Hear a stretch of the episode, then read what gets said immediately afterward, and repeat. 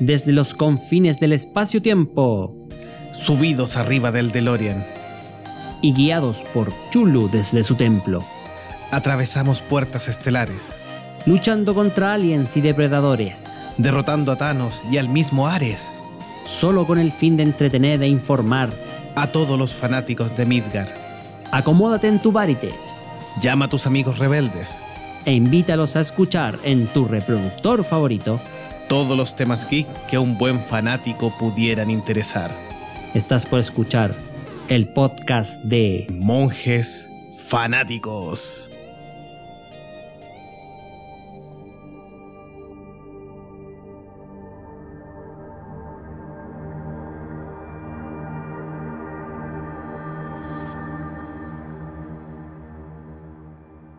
Hola y bienvenidos a un nuevo episodio de Monjes Fanáticos aquí en las penumbras de la, del, Del castillo. imperio. Del claro. del- en, el, De los restos del imperio. en los retos del imperio, de lo que va quedando en la nave Mandalorian. Vamos a hablar precisamente de una serie de Disney Plus recién estrenada, conocidísima, como Esperadísima. esperadísima, esa es la gran palabra. Pero para todos los amigos que escuchan o ven el programa, primero vamos a darle unos minutos de mm, comentarios sin spoiler, ¿te parece? Para que Sí, quienes sí, quieran, perfecto, con algunos antecedentes previos de qué es esta serie, dónde la puede ver o para cuándo se va a ver y todo, y algunos detallitos previos sin entrar todavía a los detalles. Y luego avisaremos adecuadamente para quienes ya a esta altura no quieran saber de los spoilers. Y, mm, o, o ya están avisados ahí que en ese minuto partiremos con spoilers. ¿Te parece, De la Un? Sí, yo estoy totalmente de acuerdo. Mira, que me, me autoilumino un ratito. ahí. así que saludos para los chicos. Claro que sí, lo estamos esperando ahí, así que vamos a ir comentando la esperada serie que se estrenó junto con el servicio de streaming de Disney Plus este 12 de noviembre del 2019. Sí, servicio que hasta el minuto está solo disponible en Estados Unidos. Claro, se espera que a finales de año esté en más países. Sí, se vayan aumentando países Claro. y en la parte de Latinoamérica podemos decir que inicialmente ah, los planes eran finales de 2020, o sea, harto rato más, pero la empresa estaría haciendo todos sus esfuerzos por tratar de eh, desembarcar en América Latina eh, a mitad de año. A mitad de año, sí. O incluso un poquito antes, pero más o menos a mitad de año Claro. su, es su meta. Claro, para, para algunos países de Gran Bretaña, me pa- en vez de que en Gran Bretaña y en Canadá, en otros países parece que está ya disponible. Sí, Eh, o al menos en Europa eh, se espera que para marzo, en cambio ya... Sí, febrero, marzo, de hecho. Sí, exacto. Así que ese es el, el gran tema. y vamos al meollo de este programa para todos los fans de Star Wars. Sí, conversemos un poquito De de, Mandalorian. de Mandalorian. ¿Qué le pareció de Mandalorian entonces? Bien, pues, bien, bien. Pero vamos a, a los antecedentes previos. The Mandalorian entonces es una serie eh, empujada por John Favreau, quien nos trajo a Iron Man, eh, nos trajo también eh, algunas otras cositas que nos ha acompañado de Disney y que interpreta Happy en todo el universo de Marvel. Eh, John Favreau entonces es- eh, las haría de, de showrunner en cierta forma de esta serie. Es el productor y director de uno de los episodios. Dirige, claro, los episodios. es como el, el showrunner, del, el productor ejecutivo también. Y, va, y tiene la dirección de, de los episodios a continuación. Pero en compañía de Dave Filoni, también un gran conocido de la saga Star Wars, eh, que Sí. eh, es director de Clone Wars y de la saga Rebel. Sí, La cual Y- bebe mucho de la influencia de esta serie precisamente, de Sí. Mandalorian. Y cada episodio, que en total son 8 episodios de una duración más o menos de 36 a 40 minutos, van a tener distintos directores. Incluso se supone que uno lo dirige Brice Dallas Howard, que la podemos ver en Jurassic World. Ah, La claro. hija de Ron Howard sí, sí. tendría una dirección de uno de los episodios. Pero ¿qué es lo que hace John Favreau? Toma elementos em, de algo que habían partido pidiendo los fans respecto cuando se empezó a hablar de los spin-offs Claro. o de las posibles películas anexas. Y que sería el personaje de Boba Chewbacca. Fett. Chewbacca, no, no, no. El personaje de De Guagua Fett. de Boba Fett. El personaje de los Ewoks. De los Ewoks. No, Así mira, que yo quiero una película de los Ewoks. Claro. De hecho, eh, eh, se especulaba mucho precisamente, como bien decías tú, de dentro de las posibilidades de películas que quería Disney desarrollar. Eh, la idea de Boba Fett como una, una película spin-off propia había tomado mucho revuelo, así como lo fue Obi-Wan, que finalmente se confirmó también También se volvió serie. que se volvió serie. Obviamente, Sí. en principio, la idea original, lo comentó Ewan McGregor, era hacer una película, pero al ver el desarrollo de la historia, consideraron que el formato de serie permitía abarcar mejor eh, la trama que Sí. estaban diseñando.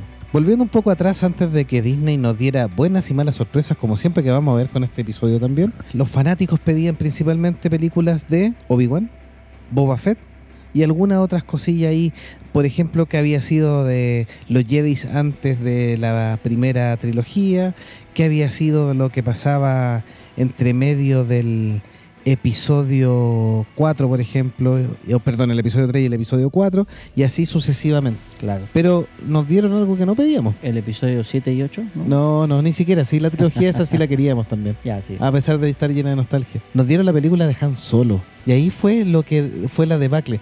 Porque nos habían tirado entre medio uno de los puntitos que queríamos, que era qué pasó entre el, el episodio 3 y el 4. Claro. Y nos dan una Rush One que un poquitito tibia, no muy convencido, termina conquistando el corazón de los fans.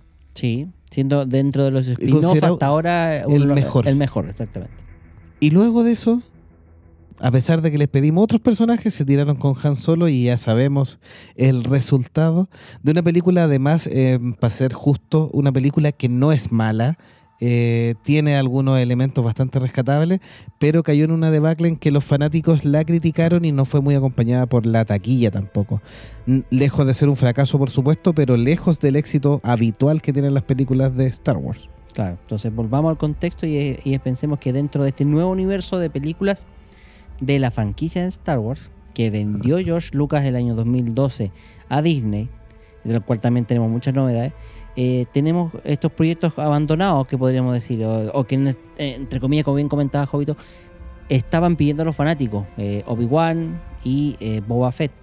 Y sale a la luz hace un par de años solamente el tema de el spin-off, o sea, como primero una posible película, que era muy rumoreada, hasta que finalmente se confirma de Mandalorian como serie. Sí. Mandalorian que hasta ahora no hemos dicho qué es. Los mandalorianos son la raza eh, de la cual viene Boba Fett y Jango Fett. Principalmente Jango Fett. Por lo que ya sabemos de la historia, Jango Fett es, es el, fue el cazarrecompensa original que dio pie a todos los clones y uno de sus clones que pidió fue su hijo Boba Fett, que era el famoso cazarrecompensas que atrapó a Han Solo en la trilogía original. Y que obviamente viene del planeta Mandalor. Eso por eso el tema. Es el apodo, es como decir el chileno, el peruano, eh, el, el Mexicano. español, el mexicano. Sí, es de la zona, el mandaloriano. Por eso, por eso el Mandaloriano, exactamente. Y personaje que para es bastante llamativo, eh, para algunos sobrevalorado incluso, porque su participación es muy limitada, solo sabemos que es un caso de recompensa, no logra gran paso. Eh, Jango Fett, por ejemplo, tiene bastante más desarrollo de personaje que Boba Fett, pero que caló hondo los fanáticos desde la trilogía original. Claro. A todos les encantó el diseño del personaje y fue por este diseño que, que quedaron prendados. badass, claro, porque en realidad yo soy defensor de que Boba Fett en realidad es un personaje súper, hiper hypeado, por esto que la trilogía original no hace absolutamente nada, eh, pero claro, como bien dices tú, como que se puso del lado al tiro de los personajes Icónicos. icónicos. Como diría Monkey, icónico. Claro. Saludos ahí a la Abadía del Sur. Así que eh, por eso es que el personaje, eh, o sea, perdón, el fanático quiere una serie que cuente su historia, que lo desarrolle mucho más, porque creen que es un personaje que tiene gran potencial eh, y una historia posiblemente muy oculta. Y que nos quiso dar un guiño precisamente George Lucas cuando eh, grabaron el episodio 2 ¿Sí? y contaron la historia de los clones eh, y metieron a Boba Fett. eh, Jango Fett. Eh, Claro, no, a Boba Fett primero eh, como hijo clon del, Claro. del, eh, oh, Django, eh, que es el, sería el realmente el verdadero acá mandaloriano. Ahí ya, bueno, sin entrar en detalles de si nos gustó, nos gustó o no, cómo se manejó la, la trama de esa, de esa historia, es como el intento que dio George Lucas de explicar esta teleserie. Porque para George Lucas siempre fue una teleserie, y eso hay que aclararlo. O sea, en el espacio. en el espacio. Si bien para nosotros nos preocupábamos de los con sables de luz, piu. los piu piu, como dice el Jovito, eh, y las navecitas, lo que George Lucas siempre quiso contar fue una historia de familia.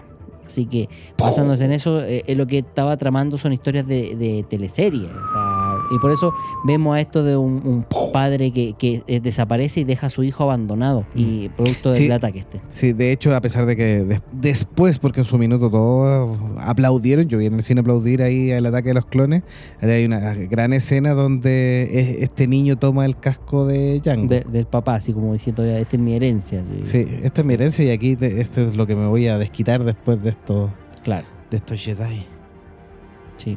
Así que todos estos antecedentes tenemos para que John Favreau tomara el desafío de contarnos la historia de este mandaloriano. Y con bastante hype por el tema del traje, utiliza el mismo traje, el mismo tipo de casco, tiene algunas pequeñas variaciones. eh, nos tiene que contar más de la historia de esta raza porque además eh, no está tan expandida. Eh, tiene un muy buen potencial en el sentido de que es un cazarrecompensa, que podría dar muy buena historia, pero tampoco sabíamos el tono que le iba a dar. Aunque de a poco con los primeros trailers se fue configurando que tenía su airecillo a un western, a un western en el espacio, como eh, es muy bien recibido y pega muy bien en realidad. Antes de que entremos todavía en el análisis. So- tener estoy solamente de los antecedentes iniciales. Eh, un buen cast elegido para el reparto, con incluido el guiño al, al primer chileno más importante de la saga de Star Wars, que es Pedro Pascal, que. Claro, toma el manto del Mandaloriano. que hasta ahora no tiene nombre. Aunque se ha colado ahí, que lo vamos a dar en la parte ya con spoiler, spoilers, que claro. podría habérsele salido a Pedro. Pascal en una entrevista el verdadero nombre, para que los dejen enganchados. por Si quieren saber cuál es, quédense Tienen que todavía, final. sí. Y, mm, y nos mostró varios personajes, Carl Weathers, el director Werner Herzog, em, la participación de Taika Waititi, Claro, ya que en el segundo episodio, ya que lo vemos. No, no, perdón, en el primero, exactamente. sí, Que lo vemos eh, directamente así. la participación de Gina Carano. Un primer eh, episodio de rápidamente, así bien, bien potente, ¿ah? Sí, pero todavía no entremos, todavía no entremos ahí. Ya, ok. Todavía no entremos ahí. ¿Qué más sabíamos de este Mandaloriano antes de empezar? Antes que nos lancemos con, con el aviso de, de no spoilers. De no, no spoiler, de la historia como tal del Mandaloriano, Sí, de inicial, inicial, antes de caer en el primer capítulo. antes de entrar nomás. Bueno, se anunció eh, en la convención de Disney del año 2017 de que esta serie de Mandalorian iba a ser parte de, mm, de- del servicio Disney Plus. Como, eh, como confirmación de lo que todo el mundo rumoreaba era, iba a ser la película asociada a Boba Fett. Se anunció en, en el 2017 y em, se mostraron, eh, nos han mostrado imágenes hasta el año 2019 acá en la convención de Disney donde apareció un primer tráiler que nos mostraba las primeras imágenes de cómo iba a ser esta historia. Una historia que iba a ser enfocada con tintes de spaghetti western y que hasta el principio funciona así. De en los primeros episodios tiene todos esos elementos clásicos de- del personaje de, de vaquero. O sea, más allá de que sea una ópera espacial, eh, los elementos están súper bien introducidos, así que cumple con eso.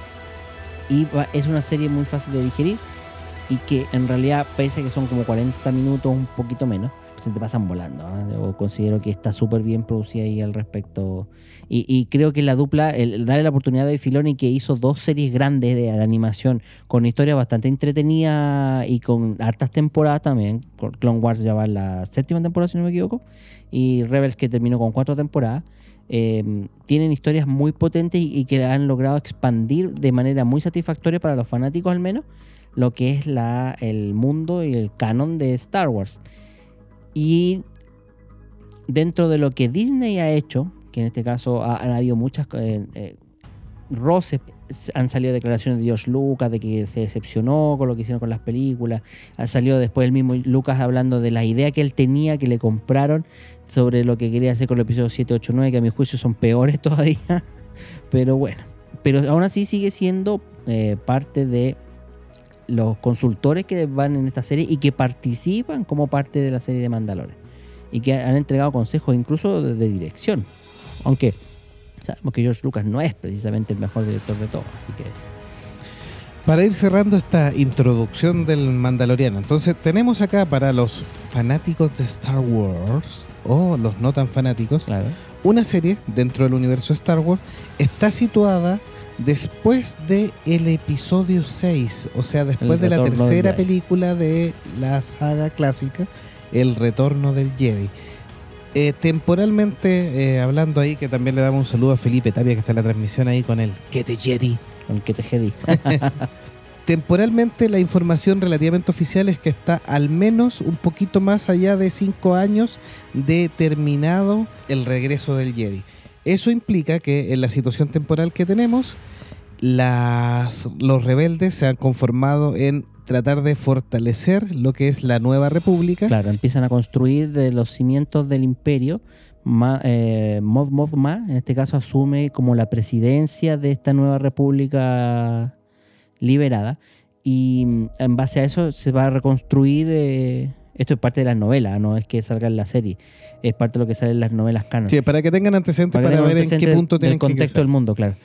Y, y tenemos y, a, un, Luke Skywalker que anda perdido en, en, búsqueda de los tesoros también de, de los antiguos templos Jedi. Sí. Y para los que más o menos les gusta sacar cuentas, serían 20 años antes de The Force Awakens.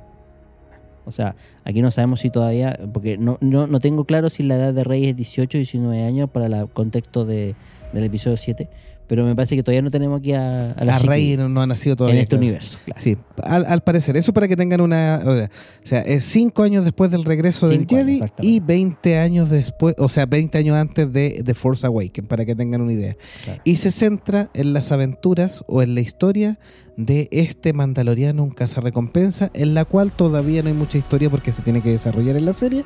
Estos son los antecedentes iniciales, por supuesto.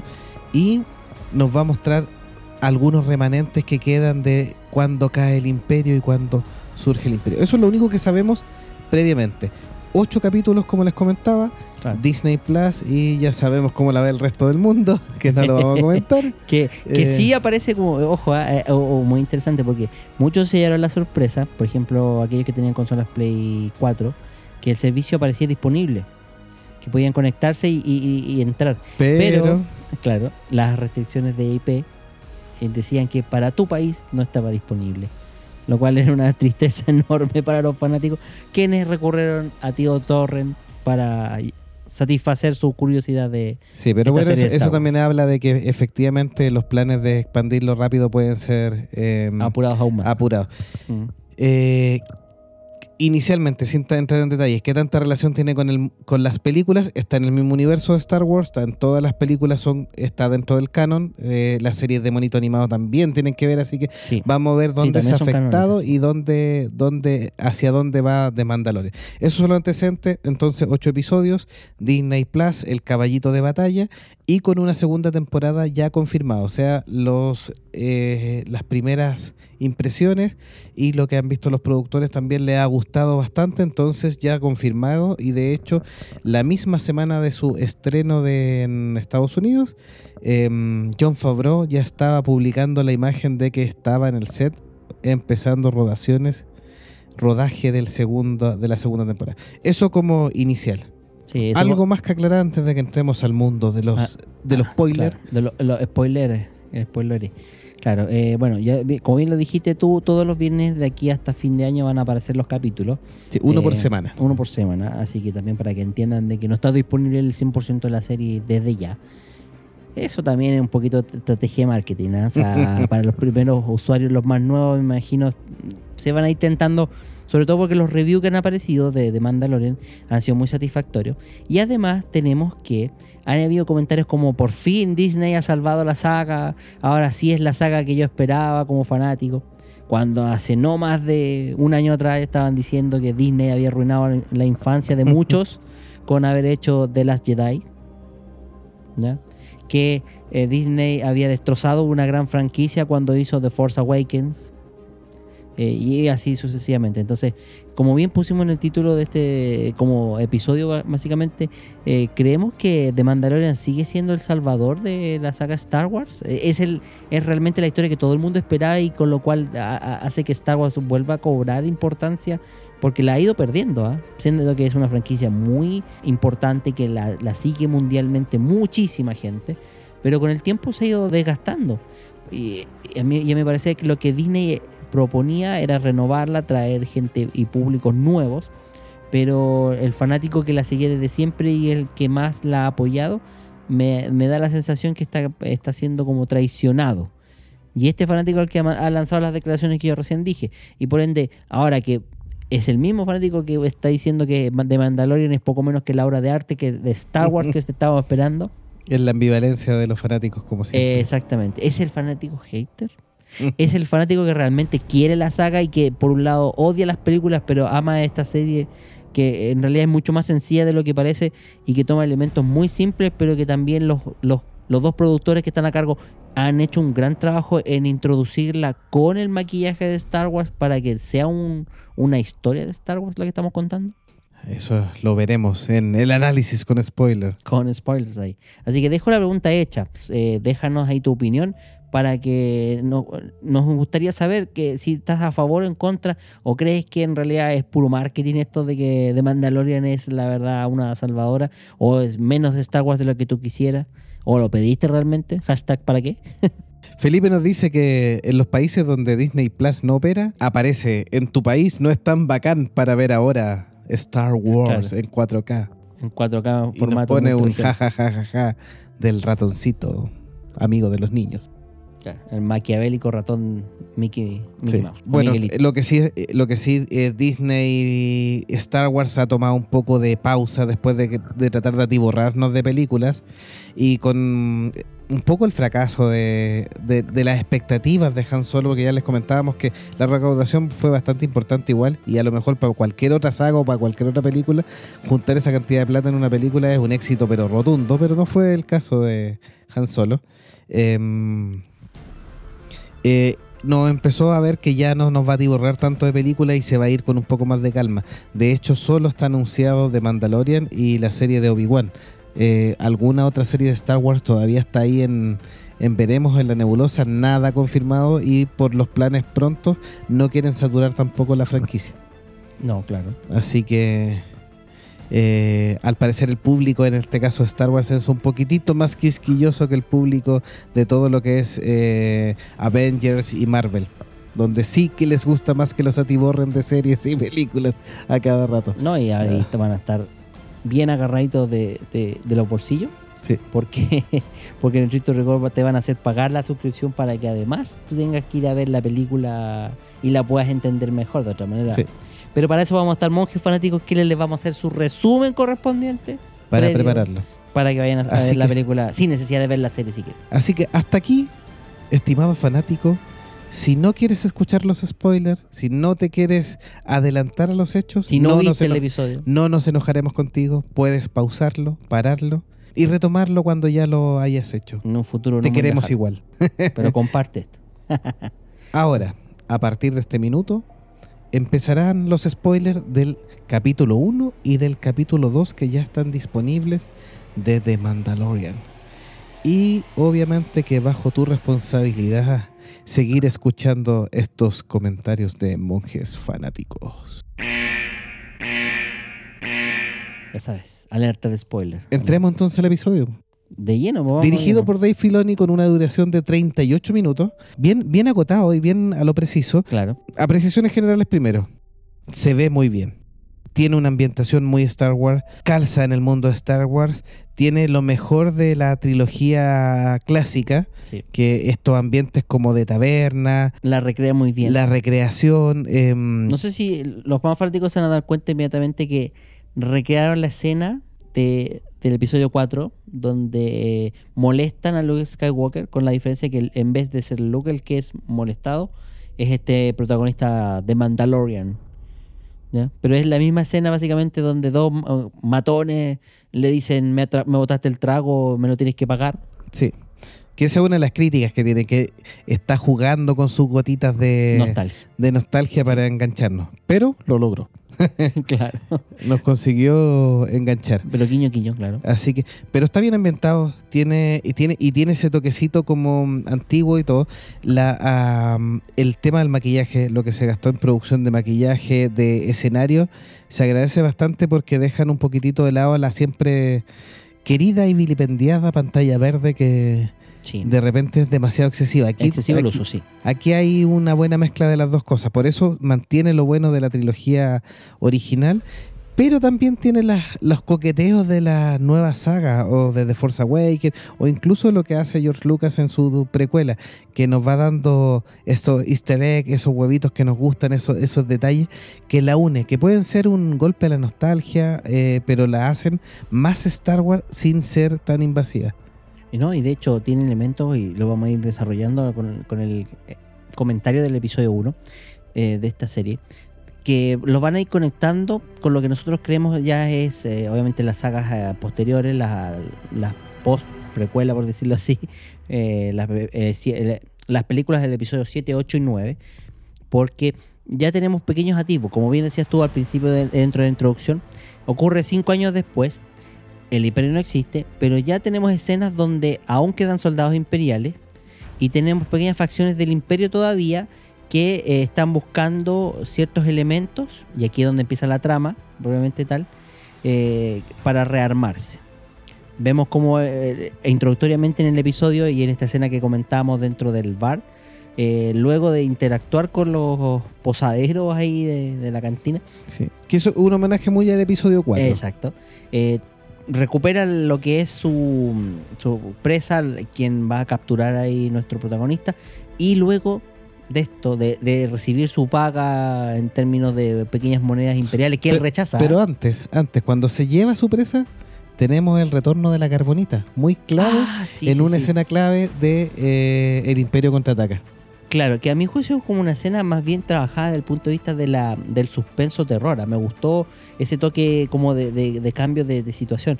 Recordemos que aquí eh, está enfocado en un spaghetti western. Tenemos a un héroe sin rostro que básicamente habla el casco- poco. Y habla poco. eh, No se saca el casco. no, claro. Interactúa más con su blaster y, y sus armamentos y accesorios, casi como un Batman, poco menos. Y que eh, luego, como bien dice Jovito, lleva la, la presa a una nave antigua, que es una nave de la época de las guerras clon. Por eso también hablan, hace la referencia. ahí Sí, de- ahí hay otro, otro, otro easter egg sí, otro guiño, otro regalo. y, y que me atrevería a decir que es más al, al lado de Rebels que al lado de la saga de las películas originales. Pero bueno, Felipe Tapia dice, es un western de Star Wars. Sí, exactamente. efectivamente un exactamente. Su segundo comentario lo, lo vamos a leer al final. Claro, y precisamente se lo, lo arrastra así, lo lleva y lo deja suelto en el, en el tema. Y vamos al último un comentario que es como lo que una de las cosas que han resaltado, incluso han hecho hasta reportaje específico.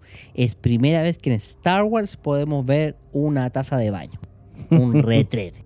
Porque vemos que las naves, sí señores, tienen, Tienen baño. Nada que decir ahí, tienen baño, así que... Y del color de la nave, ¿eh? o sea, hace juego Sí, hacía juego. Sí. sea juego, así que ya saben ya. Bueno, y ahí es donde está la escena que dices tú, pues, donde eh, este pseudo, esta pseudo presa se encarga de, de- de investigar un poquito la nave, qué es lo que encuentra, y se encuentra con Prisioneros en en carbonita. Que ahí ya podemos entender que es como el- este caza recompensa, es su trabajo habitual y es bastante bueno a- Sí. al entender del, y, de esa que- escena. sí, y parece que el método de la carbonita en este minuto ya no es tan experimental, sino que es de amplio Eh, uso. eh, bastante más extendido, sí.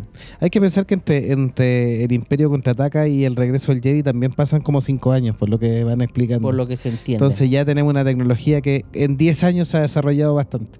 Claro, sí.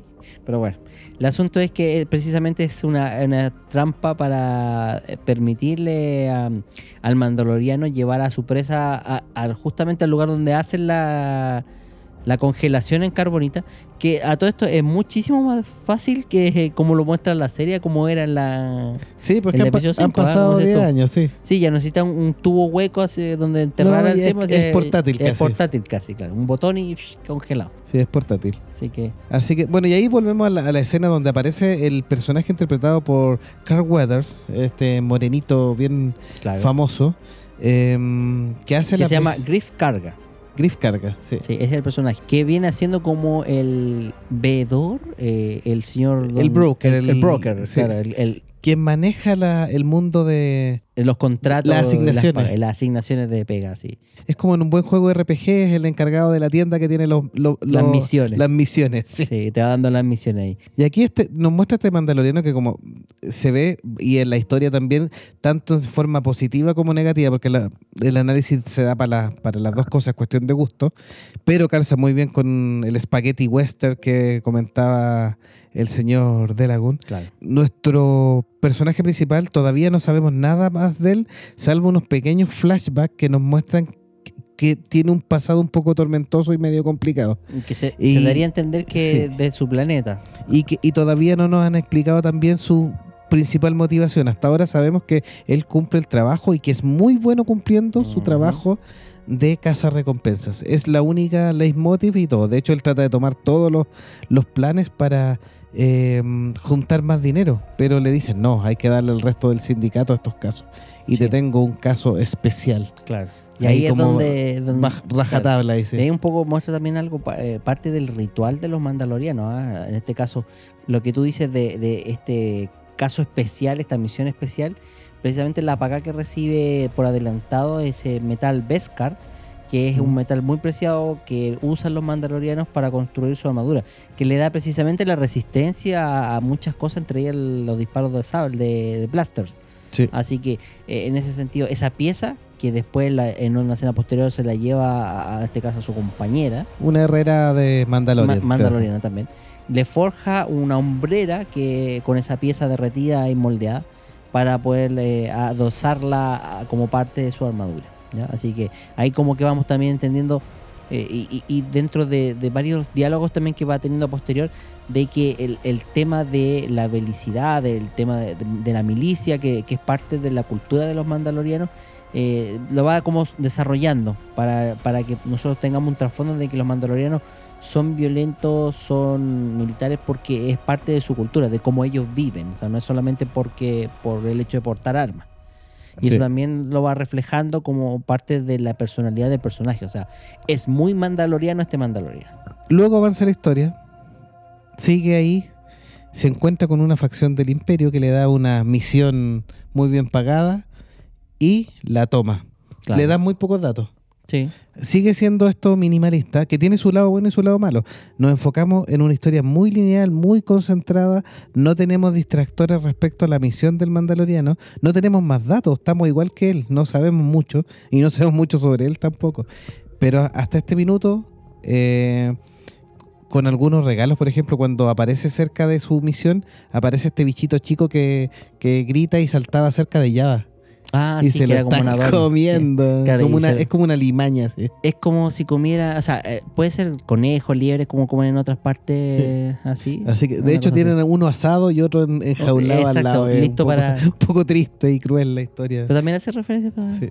Una episodio. referencia, sí, pues a la episodio. saga, sí. Sí. Y, sí, y- y en los extraterrestres que aparecen en, claro, en- en que el se van ambiente, repitiendo sí. y que, que es este ambiente- coherente. En este ambiente de cantina que también la rescata bastante Rush One, por ejemplo, estos ambientes de cantina, estas callejuelas de, de información.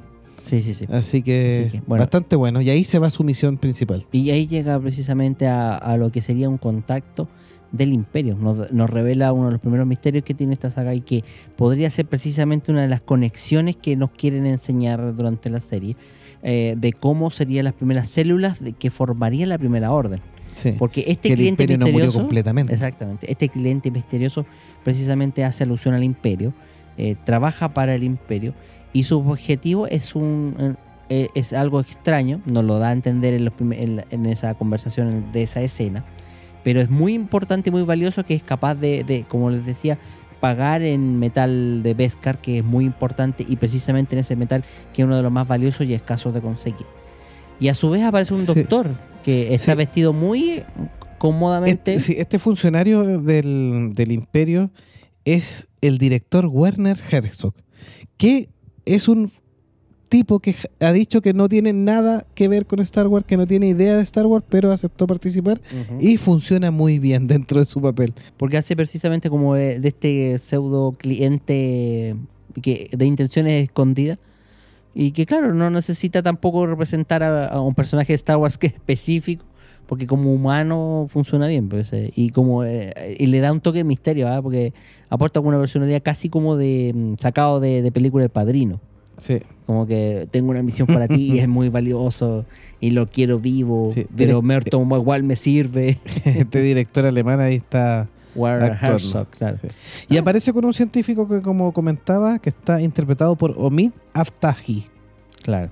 que aparece ahí dentro de la Claro, misión. Que es el, el doctor Pershing, que es el que tiene mucho más interés también en que el, el, este caso el espécimen, como lo mencionan, se, se capture vivo.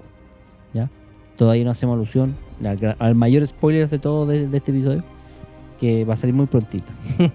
Pero ahí, ahí empieza la gran misión esta a la que se encomienda el protagonista de Mandalorian. Sí, y siguiendo una historia western, tiene un viaje ahí, un pequeño viaje en este episodio, donde él va a, a- a aprender a montar estos animales medio reptiloides con un también un extraterrestre ahí con la voz de Nick Nolte, un gran actor. O sea, Claro. este cast está bien completito, entonces nos, nos lleva a rememorar la historia de los vaqueros antiguos, todo en el ambiente de una space opera. Esto es todo lo positivo Sí, que tiene. sí, eso también es interesante. Eso de que primero llega ahí, como que llega el. Es una especie de pseudo narrador dentro de la historia Sí, que va contando hoy aquí llegó hay un personaje que trae puros problemas y, y- tienes que hacer esto para llegar. Y lo bueno de esta serie que, que, eh, que yo consideraba que nos va contando un poco la historia del Mandaloriano eh, con elementos anexos, porque el personaje de Pedro Pascal habla muy poco. El Mandaloriano en sí mismo habla Ahora, muy lo poco. justo y necesario, sí. Lo justo y necesario. Es muy conciso, es muy corto de, de palabra y todo. Pero, por ejemplo, este personaje interpretado por Nick Nolte nos dice, yo te recibo y te explico porque para mí es un honor eh, conocer a un verdadero mandaloriano. O sea, hay un, un tema de respeto y te empieza a mostrar quién es la raza de los mandalorianos. ¿Por qué es importante? Entonces es como el respeto. O también cuando le está enseñando a montar este animalito le dice, oye, tus antiguos coterráneos de planeta montaban a los, a los antiguos dinosaurios casi y lo hacían muy bien. Entonces tú tienes en tu sangre y es como la, la, la mística de, del guerrero, la mística del, del pistolero, del forajido que, que tiene una historia por detrás que no sabemos todavía y eso, eso nos va contando. Hasta que se tiene que enfrentar a su objetivo de, de búsqueda dentro de, de su contrabando. Su objetivo ahí que tiene que seguir para ganarse el premio. Claro, y ahí es cuando llega la fortaleza, ¿no? ¿Verdad? Ahí llega la O fortaleza. sea, ¿ves? En realidad es como una especie de entre eh, perdón, castillo, palacio, fortaleza, no sé cómo llamarlo. Pero es un área así que también muy de los western, así como cuando llegan al rancho Sí. eh, y, y el, este caso el Y protagonista tiene, tiene, que tomarlo por sorpresa. tiene claro. que buscar intentar un asalto por porque por su superioridad numérica obviamente le ganan, pero no quiere decir que por habilidad él no pueda superar este obstáculo. Y pero ahí es donde tenemos la introducción del personaje de IG-11, que es este robot eh, que hace mención a un robot que también aparece junto a precisamente Boba Fett en el episodio Cinco, cinco, el o mejor conocido como el Imperio contraataca, exactamente. Que también hace alusión a otro robot que después también se tomaría como referencia para otra historia de Star Wars que eh, lamentablemente dejó de ser canónica con la compra de Disney, que es Sombras del Imperio, que es el robot IG-88. El modelo es el mismo, pero en este caso el eh, que hace alusión al personaje de Taika Waititi se llama IG-11. Y que Sí. es un robot cazarrecompensa que es enviado por lo que ahora conocemos como un sindicato de, de cazarrecompensas, precisamente con el mismo objetivo del Mandaloriano. O sea, de capturar a, este, a esta presa, pero muerta, ¿ya? No viva. Ahora, eso querría entender de que a lo mejor él no era el mismo cliente el que lo mandó. Puede ser, es la gran duda. Es una interrogante. Sí, es si el, si el mismo cliente contrata más de uno o O hay un segundo cliente interesado en la misma presa, pero que lo- le interesa que esté muerto más que lo prefiere muerto que vivo. Claro. Y tenemos una de las escenas de acción mejor creada dentro de esta historia, de este episodio, ¿Mm? que, que nos da un dinamismo y una compenetración muy interesante en dos personajes que apenas se conocen, ¿Mm? ¿no? Que tienes un lado humorístico, pero también una, eh, una escena de acción muy bien ca- causada, muy coherente. Sí, ¿Ya? el robot, el robot utiliza estos, estos tintes de humor absurdo que Eh, a Taika sí. Waititi le fascinan. Exacto. Y que, Eh, que y se aquí vio. no molesta. Claro, y que se vio en precisamente en Rose One con el personaje de KG81. No, no me acuerdo. no. K- K2SO4. Exactamente, Sí. K2SO4, sí. Que precisamente eh, eh, que interpretó Alan, Tudyk. Alan Tudyk, claro. Entonces, con ese mismo sentido de humor un poco que tiene, siendo un poquito más sin sentido, sí. Eh, sí, sí. Sí, un poquito más Taika Waititi. Exactamente. Eh, también le da como una... aliviana un poco la carga de la acción, pero también la agiliza en el aspecto de, de- de ser un narrativo, y, personaje de, narrativo. y claro. y de lenguaje, sí. Sí, sí, sí. Así es. Y bueno, luego de que ambos interactúan y logran derrotarlos a todos, eh, el pobre robot no alcanza a, a sufrir gran daño, pese a que se quiso autodestruir como tres veces por, por la superioridad numérica, eh, logran destruir, a- a- a- derrotar a todos los enemigos eh, que estaban haciendo eh, presión para intentar evitar que llegaran a su presa. Logran encontrar el- la especie o el espécimen, en este caso, que, que venían a capturar, y se dan cuenta de que es un niño. Pero no un niño cualquiera. Porque Es lo lo más más extraño... lindo que ha hecho Disney. Maldito ratón traidor. Sabía que lo ibas a hacer adorable para que nadie pudiera odiarlo, para que nadie pudiera criticar el, lo que estás haciendo, ratón desgraciado. Es más tierno que los Porg. Es más tierno que los gremlins. Es más tierno que los Ewok. Es más tierno que un completo después del bajón. Y además es lo que uno de los grandes misterios de Star Wars. ¿Quién es este personaje tan adorable ¿Y y, de dónde salió? de color verde? Y de orejitas puntiagudas. Sí. Pero tiene solo 50 años. Y que ha vivido 50 años, pero parece que tuviera Pero una un mes guagua y medio. de un mes. Y claro. que tuviera un mes y medio. Es. ¿Lo decimos o no lo decimos? Ahí está, el mini Yoda. El mini Yoda. Le vamos a decir mini Yoda porque uno de los grandes misterios que tiene para tener este pasado vaporoso es que sabemos que la raza de Yoda han aparecido muy pocos personajes y, y se solo sabemos que, de hecho, ni siquiera conocemos el nombre, por eso le vamos a llamar Baby Yoda o lo- los Yoda, como le han llamado todas las redes sociales, porque lamentablemente aquí eh, el Twitter explotó con la famosa imagen del Baby Yoda, así claro, que así el- lamentablemente los que se comieron el spoiler, Sí. eh, porque descubrirlo al ver la- la- la- el episodio por primera vez, una emoción así para el fanático de Star Wars. eh, Star Wars. Eh, una emoción así como... Y además que es imposible odiarlo porque es demasiado tierno. Ese es el mejor regalo de Navidad. Claro, aunque sea una en directa a Yoda, Maldito ¿Qué? ratón. que ya de partida las, te- las primeras teorías dicen que es un clon. Y yo me atrevería a, a negarlo por el solo hecho de que eh, tenemos al Yoda presente en el episodio 8. Ya, ya sa- sabemos que como fantasma, por supuesto. Pero el, el asunto es que esperaríamos que este personaje fuera a crecer, aunque por la forma en que viven y, y- y envejecen, es poco probable. O sea, eh, no sé si lo querrán ocupar en episodio 9, por ejemplo, pero en episodio 9 donde tendría que tener aproximadamente mm, Casi, 20, ve- a ver, ca- ve- casi son 80 20 años. más. Eh, claro, casi 80 años. Casi 80 años debería Sí. tener, pero que físicamente, visualmente. Debiera ser un niño nomás. Debe ser un niño no más de dos. Sí, un niño que camina. Claro, que tiene caminata. Hasta ahora solo habían aparecido tres. Yoda, que aparece en casi toda la trilogía, la original y la antigua. Y Yadle, que es una una Yoda femenina que salía en episodio 1, La amenaza fantasma, y era parte del Consejo Jedi. Del consejo original que se ve Sí. los primeros, no. Eso, eso es, es lo que es canónico actualmente. Hay rumores de que en otras eh, sagas de libros se nombran otros unos otros más. personajes de que compartirían la misma pero- raza de exacto. Yoda, pero no ya no son canónicos, entonces. Claro, y que al mismo tiempo igual ratifican de, de dos cosas. Uno, que es, es una raza súper desconocida, no tiene mucho más antecedente y por ende no hay una historia, un pasado, un nombre siquiera a que, a que asociar. Y también el hecho de que son muy pocos. Mm. Eh, El hecho de que, por ende, eh, da la sensación de que Yoda y, los pocos que hay como él son muy especiales y muy raros. Sí, y este tiene una conexión con la fuerza, pero altísima. Exactamente.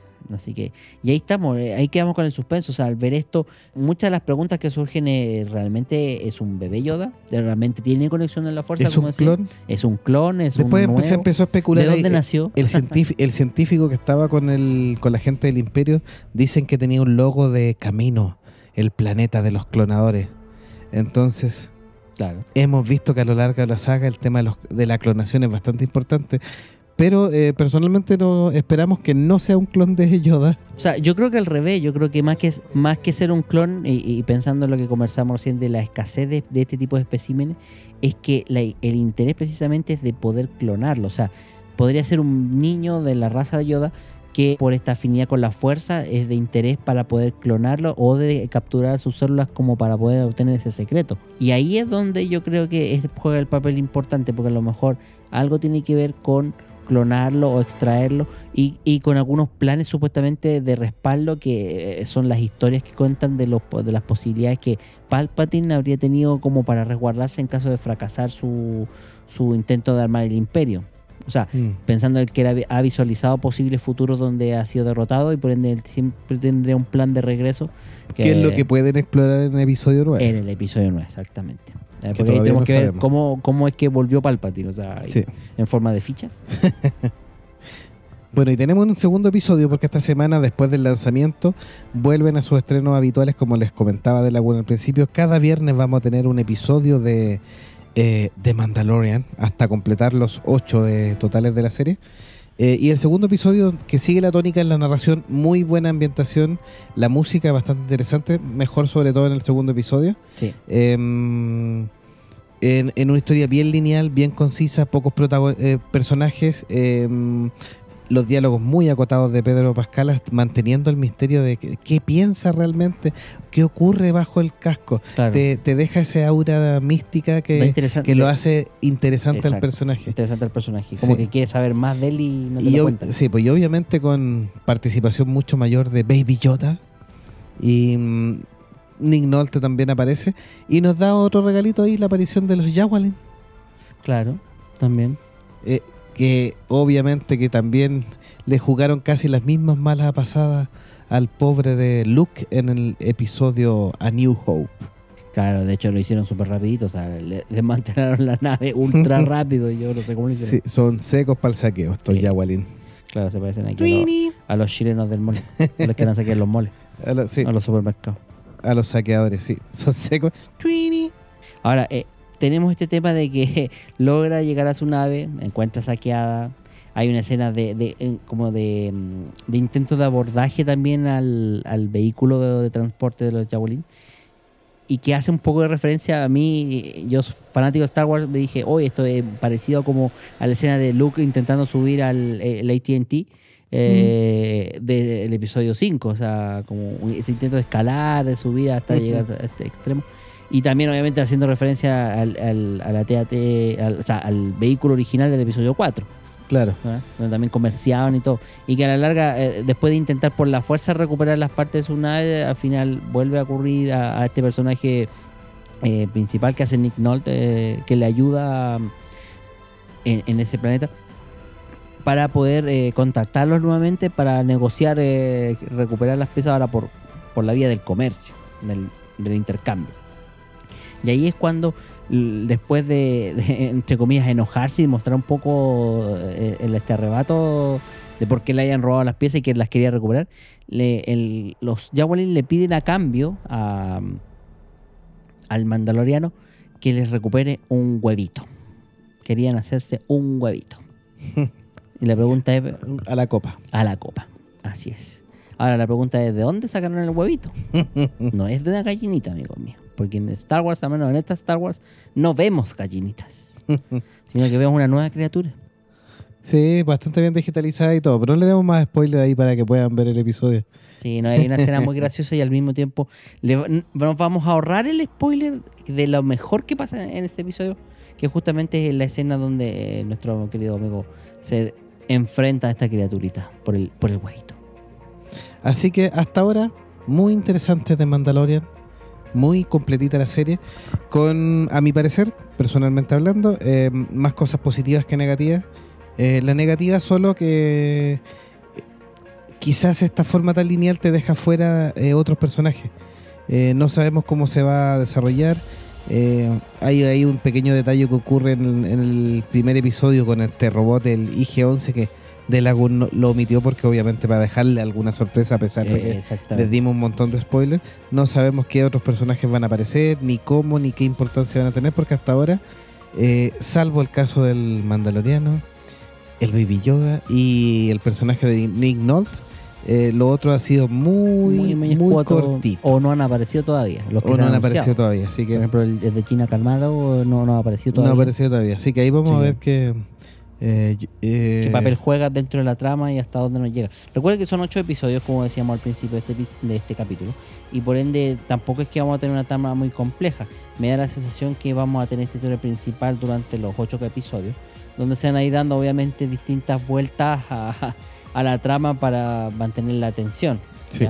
Es lo que ha ido pasando un poco, aunque considero yo que el segundo episodio tiene más relleno que nada. Sí, es para ambientarnos para el tercero, nos completa un poco más el personaje y es para el tercero donde tendremos la gran decisión. ¿Qué hace con este encargo? ¿Se lo lleva al imperio? Claro. ¿Qué pasa? Chan, chan, chan, chan. O sea, toma una historia que es bastante sencilla y que ya hemos visto en otras ocasiones. Por ejemplo, películas como El Transportador eh, toman este mismo argumento y lo desarrollan en una película de dos horas.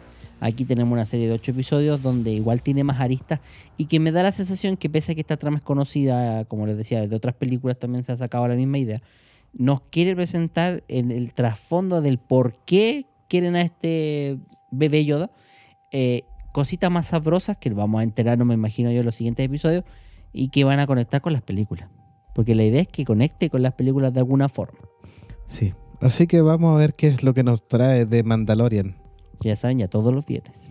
por su proveedor favorito. ¿Revelamos el nombre que dijo Pedro Pascal?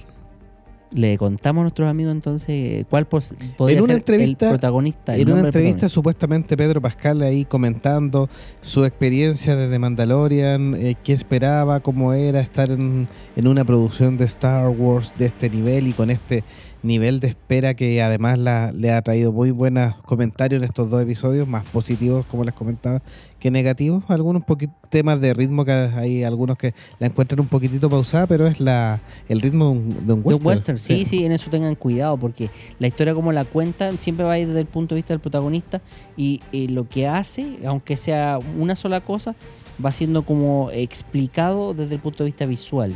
Y eso es muy, muy claro. Tenemos la clásica película en cualquier, eh, eh, perdón, la clásica escena en cualquier película western donde eh, el tipo está sentado, meditando, viendo qué es lo que va a hacer. Acá eso se, se traslada a, a estas escenas donde hay pausas de Sí, la acción. O estas caminatas a contraluz con la luz de fondo, De donde se, hace un juego de luces y sombras. Que, que es parte En- de los pósters también sí, que aparecen de en ambientes Mandalorian. en ambientes desérticos también que pegan perfectos con un lejano oeste, por ejemplo, claro. pero en el espacio. Y Pedro Pascal ahí en su entrevista da a entender, no sabemos qué tan filtración es, qué tan cierto sea, da a entender que el mandaloriano, hasta ahora sin nombre, se llamaría... chu, chu, chun. Hago, cuenta hasta 10 si no quiere escuchar el nombre. Se llamaría Din Djarin.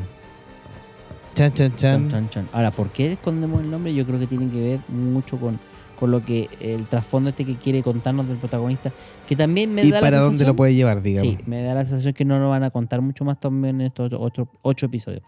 Yo creo que eso lo quieren dejar para la segunda temporada.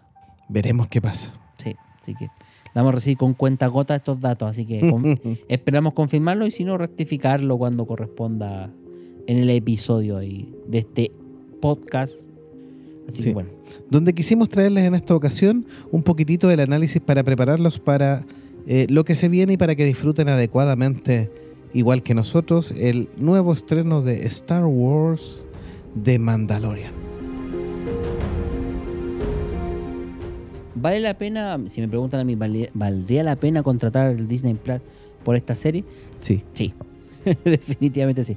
Eh, tiene mucho de Star Wars. Ve- eh, ver los muy- ojos de Baby Yoda no tiene precio. Claro. Pero, pero si no, vea la foto ahí que está en internet, para que no se lo pierda. Así que, ¿vale la pena? Sí. Lamentablemente no está disponible a nivel mundial, así que tenemos que No guiarnos por otros culpable. temas. Pero no se sienta culpable. eh, que The Mandalorian es una gran serie. Lo que hemos visto hasta ahora así lo pinta. Y esperamos que los ocho episodios no nos defrauden. Porque a veces Que suele siga el pasar- mismo nivel de producción Claro. y, mejorando, Y mejorando. obviamente los elementos de la historia. Sí, que la vuelva mucho más entretenida, aún todavía. Así Sí. que, porque tiene potencial, mucho potencial. Así es. Esperamos que te haya gustado este comentario. Y cierto, Jovito, que ¿dónde nos puedes encontrar o escuchar? Todos nuestros episodios están disponibles en www.monjesfanáticos.com. Si tienes un tema, alguna sugerencia o comentario, recuerda enviarnos un correo a monjesfanáticos.gmail.com o en nuestra página de Facebook, YouTube o en las redes sociales donde nos quieras ubicar y seguir y escuchar estos episodios, incluyendo Spotify. Ya sabes, te dejamos la pregunta de este episodio. Si crees tú que The Mandalorian es la serie que va a salvar el, el universo Star Wars ahora que está en manos de Disney, déjanos tus comentarios queremos saber tu opinión. Y en un próximo episodio, tal vez comentando los siguientes capítulos de la serie de Mandalorian, podemos discutir contigo y comentar tus opiniones también para ver qué tan lejos eh, o qué tan cierta es esta frase de si Mandalorian es la salvadora de Star Wars o no. Así que gracias por tu compañía y nos escuchamos o vemos en un próximo episodio de Monjes Fanáticos. Chao, chao. Hasta la próxima. Hasta la próxima. chao. Chao, chao.